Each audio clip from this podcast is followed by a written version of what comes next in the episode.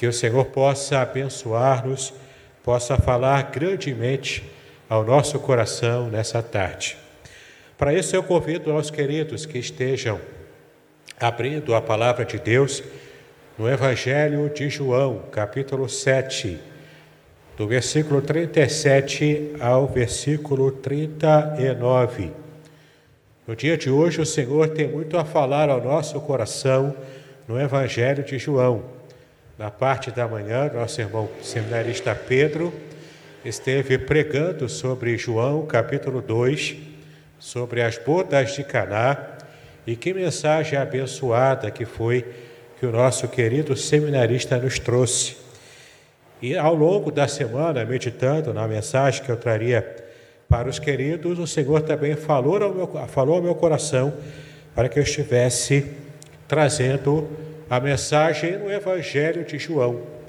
Portanto, abra a palavra de Deus em João, capítulo 7, apenas três versículos do versículo 37 ao versículo 39, e preste atenção naquilo que o Senhor vai falar ao seu coração nessa tarde.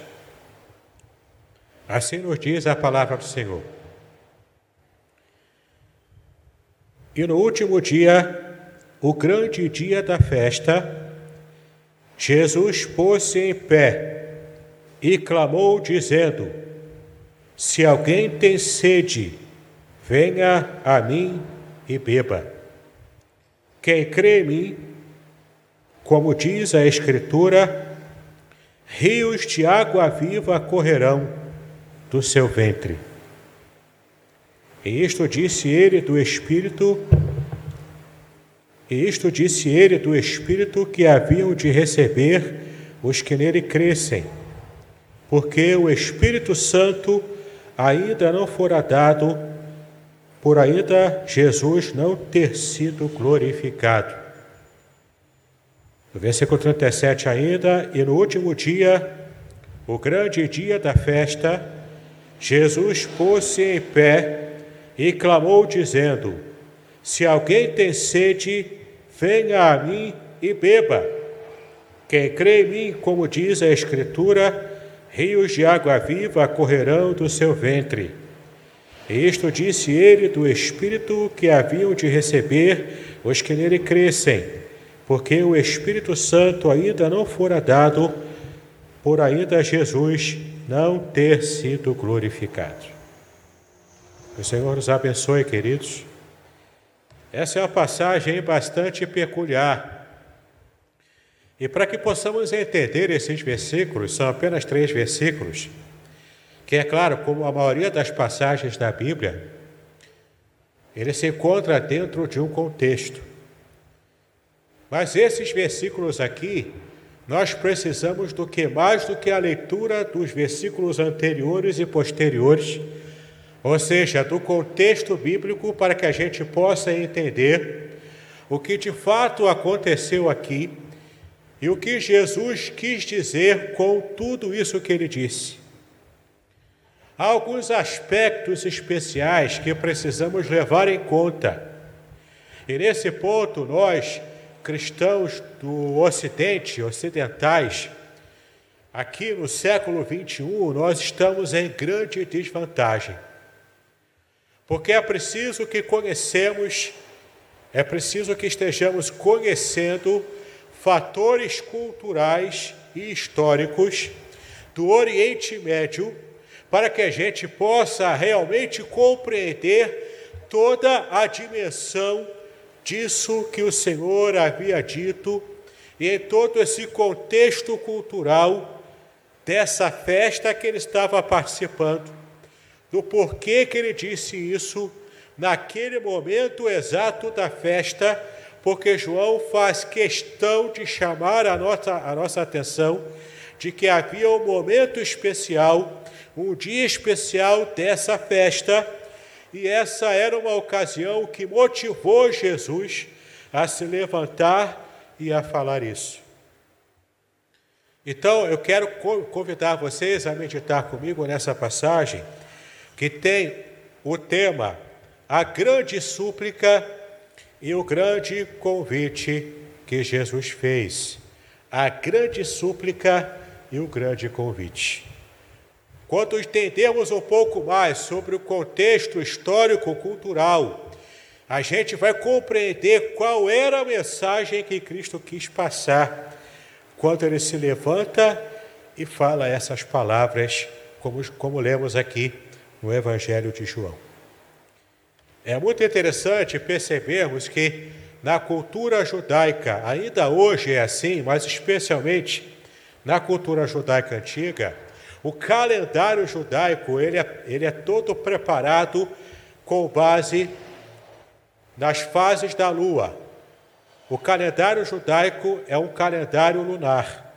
Por isso, o tempo contado pelos judeus é diferente do tempo que nós contamos na tradição ocidental. Nós contamos o tempo de meia-noite de um dia até meia-noite de outro. Mas o judeu, desde a antiguidade, conta os seus dias por ser um calendário baseado na lua. Ele, canta, ele conta os seus dias das 18 horas de um dia até as 18 horas do outro dia. Do raiar do sol de um dia até o raiar do sol do outro. Então, nós percebemos aqui que o calendário judaico, além de ser produzido e projetado dessa maneira, Deus também na Bíblia havia dado aos judeus uma grande quantidade de festas religiosas, festas que foram produzidas por Deus, que foram ordenadas por Deus para Israel, para que Israel estivesse rememorando os feitos de Deus do passado. Ao todo, foram sete festas que Deus havia dado para Israel. E em cada uma dessas sete festas ao longo do ano judaico, em cada uma delas as festas tinham um propósito especial.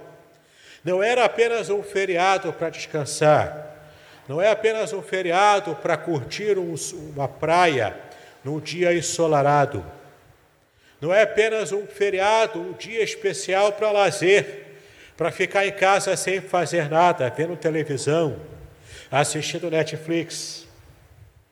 É muito mais do que isso. Na cultura judaica antiga, e ainda hoje é assim, as festas judaicas eram feitas e são feitas ainda hoje com o objetivo máximo de relembrar aos judeus daquilo que Deus havia feito no passado e de alguma forma fazer com que os judeus hoje, ao estarem relembrando e praticando todos os rituais das festas, estivessem de alguma forma participando ativamente de uma experiência próxima daquela que os seus ancestrais passaram, por exemplo, quando Deus abriu o Mar Vermelho livrando o povo do Egito, como foi, a, como é a festa da Páscoa, que em hebraico chama-se Pessah.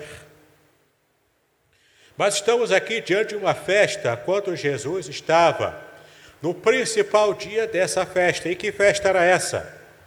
Era a mesma festa que os judeus do mundo inteiro comemoraram até é, essa semana. Até essa semana que passou, até o dia de ontem, os judeus estavam comemorando a festa de Sukkot.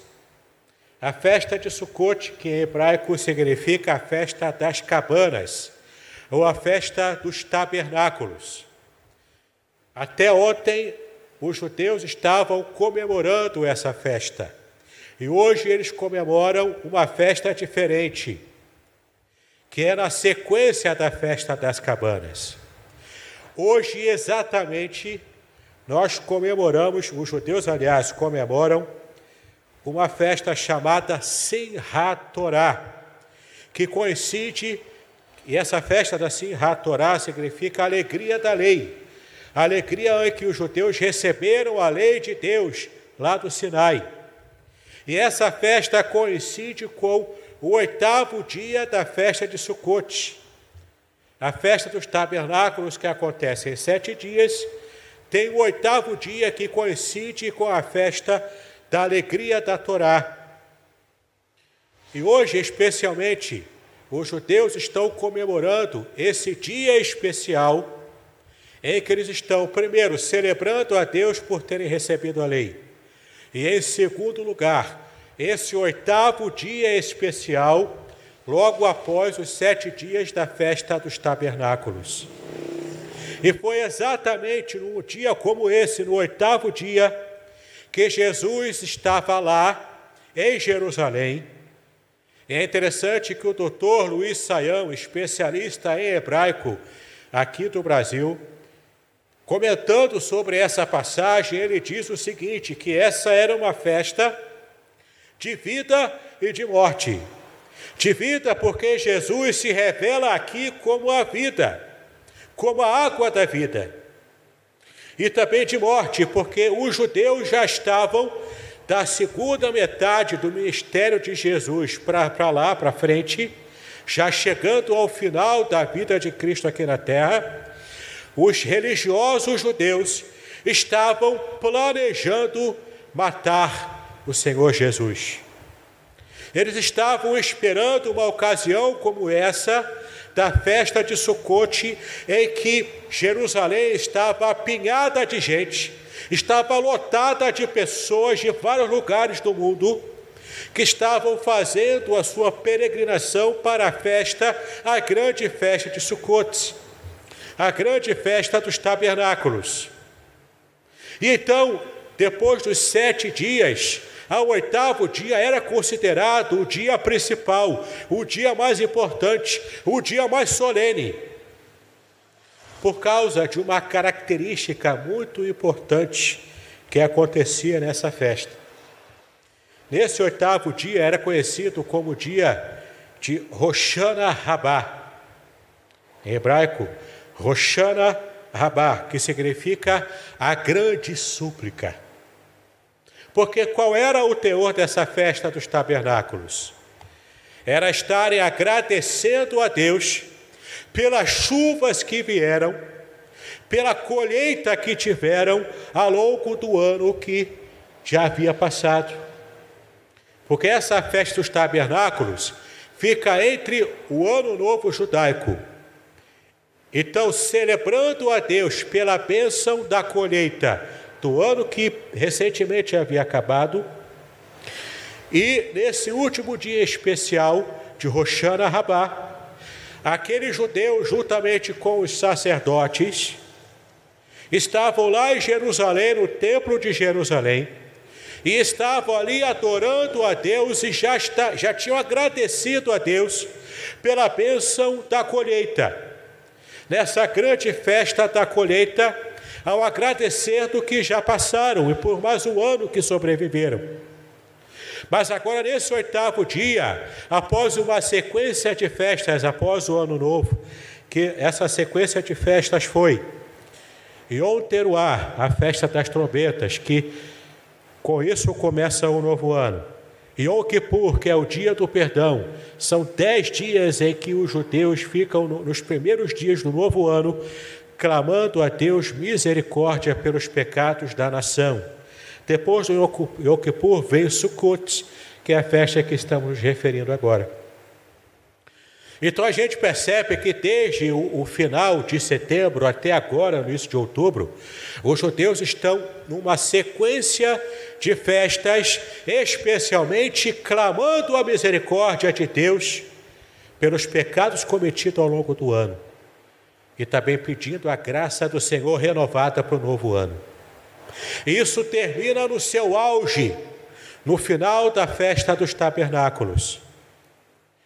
E, e havia uma cerimônia muito bonita, muito significativa que se fazia no Templo de Jerusalém. E ao longo desses sete dias da festa dos tabernáculos, os sacerdotes iam até o tanque de Siloé com uma salva de ouro, uma, bacia, uma pequena bacia de ouro, pegava a água do tanque de Siloé e em procissão marchavam do tanque de Siloé até o templo de Jerusalém e lá sobre o altar do sacrifício jogava a água como libação. Essa expressão libação na Bíblia significa que era um movimento ritual, era uma ação ritual, portanto, uma ação simbólica. Quando derramavam água sobre o altar, era o símbolo da purificação daquele altar, era símbolo da bênção do Senhor e do Espírito Santo sendo derramado sobre aquele altar, para continuarem os sacrifícios ao longo do ano. E durante os sete dias da festa dos tabernáculos, esse movimento era feito, esse ritual era feito. Mas ao oitavo dia, nesse dia que Jesus se levanta para dizer essas palavras, esse ritual era feito sete vezes no mesmo dia.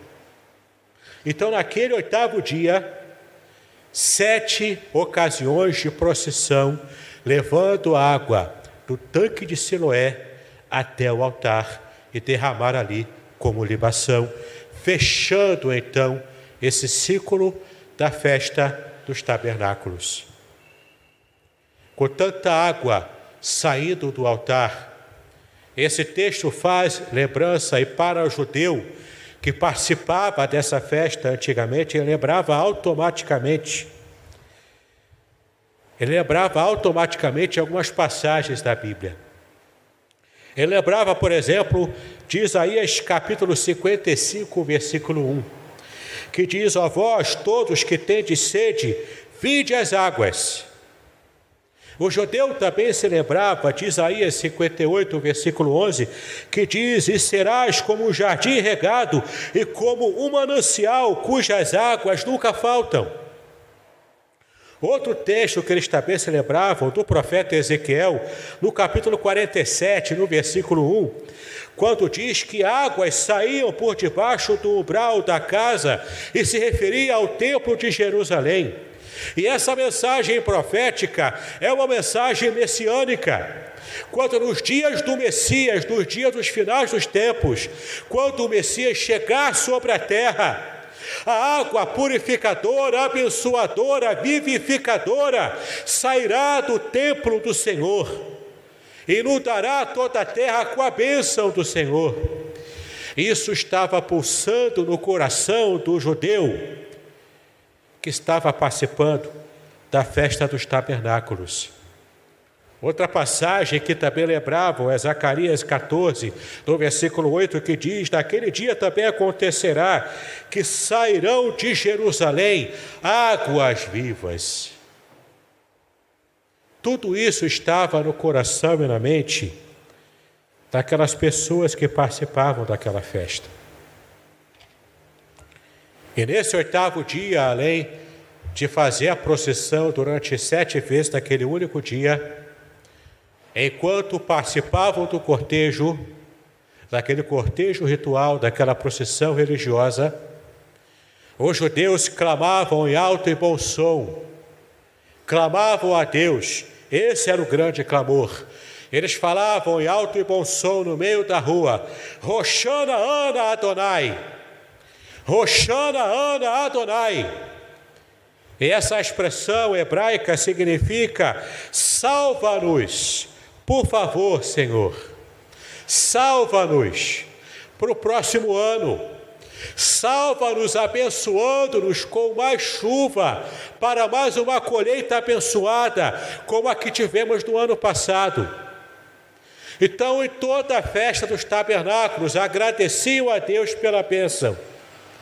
Nesse último dia, clamavam com fé, no meio da rua, nessa procissão, clamavam pedindo a Deus a bênção renovada para o próximo ano. Eles pediam as águas, porque para a cultura judaica antiga, especialmente para esse povo que morava no deserto, água é vida. Sem água não há vida. Ainda hoje enfrentamos transtornos quando falta água. Quando o calor é intenso, então a gente fica todo suado, não podendo tomar muitos banhos. Agora, principalmente com esse problema da, do Covid, que precisamos de água para lavar a mão com o sabão toda hora. Se falta água, o transtorno é ainda maior. o perigo é ainda maior. Para as pessoas que viviam no deserto, como é o lugar lá em Jerusalém, para as pessoas que, vivem, que viviam no deserto, água era imprescindível. Se não houvessem chuvas, morreriam de sede e morreriam de fome, porque não haveria colheita. Então eles clamavam: Roxana, Ana, Adonai, salva-nos, Senhor, por esse ano. Manda chuva, manda bênção, manda chuva, manda a tua graça renovada sobre a nossa vida. E é justamente nesse momento, nesse dia, quem sabe na, na sétima procissão, caminhando para o templo e o povo clamando: Roxana, Ana, Roxana, Ana, Adonai. Cristo se levanta. Isso é algo significativo na cultura judaica antiga, porque o mestre de Israel, quando queria falar alguma coisa, quando queria ensinar alguma coisa, ele se assentava. Quando o mestre se assentava, as pessoas sabiam: vamos fazer silêncio, porque agora ele vai ensinar algo importante para nós. Mas então Jesus se levanta. Ele se levanta por quê? Porque não estava falando no ambiente calmo com os poucos discípulos, ou mesmo com a multidão com a qual ele costumava falar. Mas ele se levanta porque ele sabia que havia muito burburinho ao seu redor Muita gente andando naquela procissão e clamando no meio da rua para que o Senhor salvasse o povo de Israel.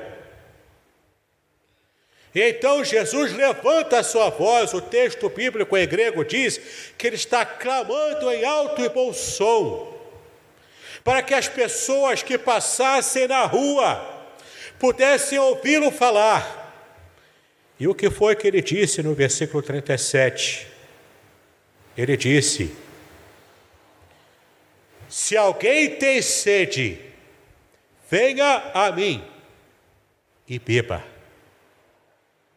Se alguém aqui tem sede, se algum de vocês que está aqui nessa procissão carregando água para derramar lá no altar do templo, se você tem verdadeira sede de Deus, e não apenas porque está participando de uma festa ritual, mas se você tem plena sede de Deus na sua vida, você pode vir a mim, porque eu sou a água da vida e eu posso saciar a sua sede. É interessante essa palavra sede que ele usa, porque a sede ela demonstra aquilo que é o anseio do ser humano, tanto a fome quanto a sede, é algo visceral. Quem está morrendo de sede em meio a um deserto, ele não consegue enxergar mais nada à sua frente a não ser um jeito de encontrar água. Nem que seja um oásis que ele ache no meio do caminho. A ponto de, às vezes, ele inclusive achar que está enxergando um oásis. E quando vai chegar perto para tentar saciar a sua sede, é apenas um monte de areia. Era uma miragem. E uma situação como essa era mortal para quem estava no deserto. Quantos perambulavam na época de Jesus, quantos perambulam hoje em nossos dias, no deserto da vida, sem ter água, às vezes carregando uma água para participar de um ritual, um pouco d'água que de fato não vai saciar a sede do coração dessas pessoas, a sede que elas têm de Deus. E naquele ambiente hostil ao próprio Senhor Jesus, porque os religiosos queriam matar o Senhor. O Senhor sequer queria participar daquela festa, ele só foi no último dia e foi meio que entrando a francesa para que as pessoas não entendessem, não ouvissem. Mas as pessoas o estavam procurando. Quem sabe já tinham até contratado algum sicário para esfaquear Jesus no meio de uma multidão. Mas ali estava Jesus. Agora, rompendo todo tipo de cuidado, de segurança própria, se levanta diante daquela multidão e grita em alto e bom som: Você tem sede? Então venha para mim, porque eu tenho água para você. Não sabemos quantos daquela multidão ouviram. Não sabemos quantas pessoas ali perceberam e atenderam, ou pelo menos pensavam naquilo que o Senhor disse. Mas o fato é que, com toda a coragem do Senhor Jesus, ele se levanta e, quando ele fala essas palavras, aqueles judeus foram automaticamente celebrando. Do texto de Isaías 12, versículo 3, que também fala sobre água. Foram celebrando todas essas passagens que eu fui lendo para vocês. E quem ouviu, por causa da sua própria cultura religiosa judaica antiga, eles conseguiram fazer a conexão. Epa, se ele está dizendo que ele tem água para me dar, que ele tem água viva, ele tem água viva. Então quem é esse homem? Esse homem é o Messias. Algumas pessoas perceberam porque todas essas palavras que falam sobre água, todas essas palavras fazem referência ao próprio Deus Pai e também fazem referência ao seu filho, o Messias, ungido pelo Senhor. Quem tem sede, quem tem sede de Deus, venha até mim, porque eu consigo saciar essa sede. No versículo 8, ele completa, no versículo 38, ele completa dizendo: Quem crê em mim. Quando ele fala em crer, ele se refere a ter confiança, entrega total, não é só um assentimento intelectual, não é só um posicionamento intelectual, uma, uma forma de enxergar a vida, de enxergar o mundo, não é apenas isso, não é apenas uma ideologia religiosa mas ele está falando aqui de confiança completa, total e de obediência, porque confia. Quem confia entende a mensagem que recebeu e obedece imediatamente, como Abraão, que foi chamado o pai da fé. Por quê? Porque ele recebeu a voz de Deus, entendeu a mensagem do Senhor e não ficou fazendo teologia com isso ele não sentou na sua torre de marfim com a sua pena ungida de teólogo e começou a fazer a teologia do chamado de Deus para ele. Não, ele obedeceu. Deus mandou, ele obedeceu na mesma hora. A fé, a crença no Senhor Jesus pressupõe a obediência. Obediência com fidelidade daquilo que o Senhor nos mandou fazer.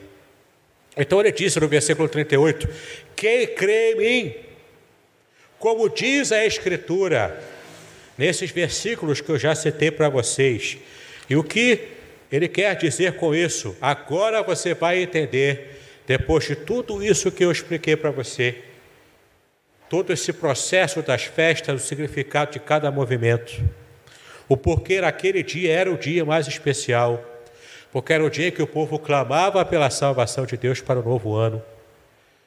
Era a, única, era a última oportunidade daquele que estava pedindo perdão a Deus no Yom Kippur, na festa de algumas semanas atrás, clamando a Deus pelos pecados da nação, pelo seu próprio pecado, pelo próprio futuro da nação também.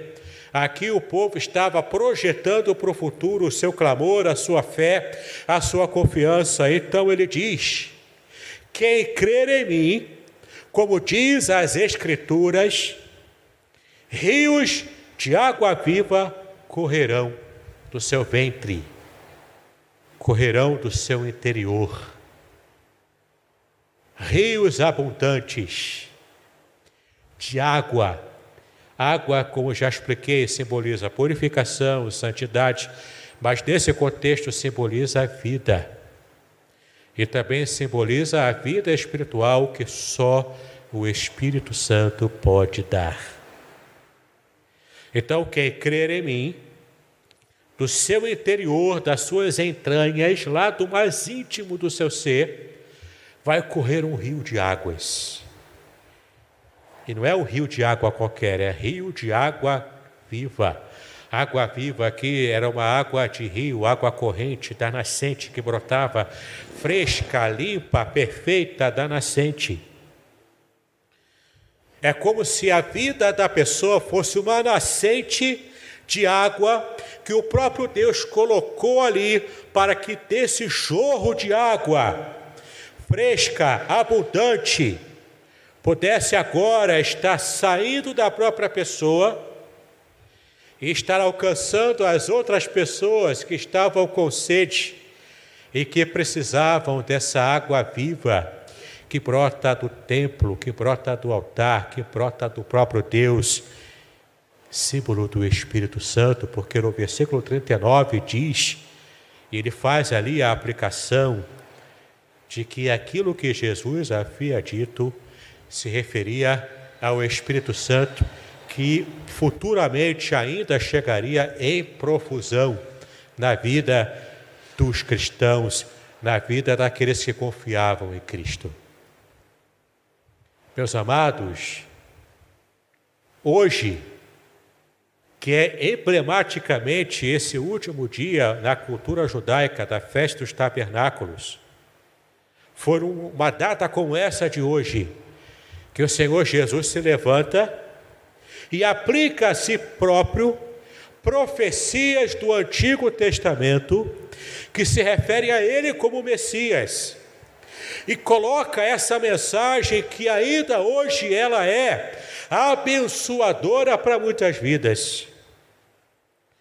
Com certeza, cada um de nós conhecemos pessoas que, especial nessa fase de pandemia, está sedenta de Deus. Pessoas perdendo entes queridos por essa doença maldita, por essa praga que chegou agora, nesses, nesses tempos finais da humanidade. Pessoas sedentas de Deus. Pessoas com sede de conhecer mais do Senhor, talvez acostumadas a participar de um ritual religioso ou outro, talvez um ritual que seja até rico de significados, como é esse ritual da festa dos tabernáculos, mas que não preenche esse vazio, essa sequidão, essa terra árida do coração de tantos quantos precisam de Deus. E Jesus se levantou no meio daquela multidão no dia mais agitado e importante daquela festa, e hoje ele se levanta não no meio de uma festa talvez religiosa, mas no meio da correria do dia a dia, onde preferimos ficar o dia todo olhando para os celulares do que parar e prestar atenção naquilo que o Senhor está falando conosco. E você nem precisa do barulho de uma grande multidão para você ficar completamente alheio à voz de Deus. Você pode fazer isso com um fone de ouvido, ouvindo a música que você mais gosta. Ouvindo talvez um vídeo de piada indecente no seu celular. E essa sequidão vai aumentando no seu coração, porque você não tem o vigor espiritual que só o Espírito Santo, em profusão, pode trazer à sua vida. Não é no meio de uma festa religiosa, no meio de muita gente religiosa, no meio de muitos símbolos riquíssimos. Você pode muitas vezes estar até mesmo transbordando uma cumbuca dourada com água no tanque de Siloé e você morrer de sede mesmo assim. Nessa tarde e noite, o Senhor, é, o Senhor Jesus ainda está gritando, inclusive ao nosso coração, nós que já pertencemos a Ele. Quem sabe a luta cristã, quem sabe a dificuldade da vida, quem sabe a depressão que tem assolado muita gente em nossa geração. Quem sabe tudo isso, esse vazio de alma, ainda está instalado no seu coração, mesmo você frequentando a igreja, mesmo você conhecendo o Senhor, mesmo você fazendo parte do povo de Deus. Se o teu coração está quebradiço como terra árida, em nome de Jesus, receba nessa tarde e noite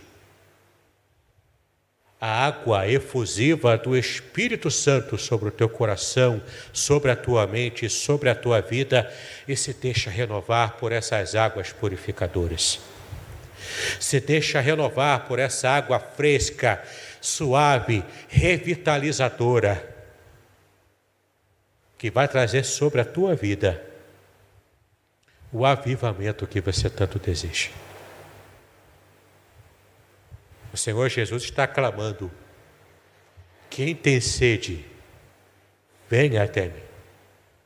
Porque crer, crer em mim, do seu interior, do seu âmago, vai jorrar o rio de água viva. O rio do Espírito Santo que vai abençoar e revitalizar a sua vida espiritual. E não vai só parar em você, vai transbordar porque você também vai abençoar a outras vidas. Porque você teve a coragem de ir até o Senhor Jesus Cristo.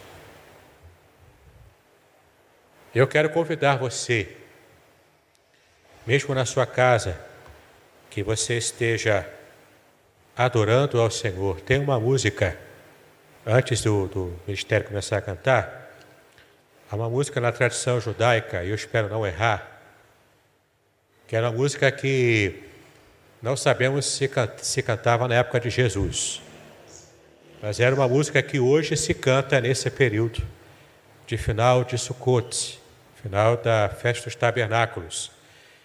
E a música em hebraico é assim: Rodo, rodo. Ah, vou cantar certo, já errei aqui. Vamos lá. Rodo, ladonai, kitov que leolam rasto. Rotula tonai kitov,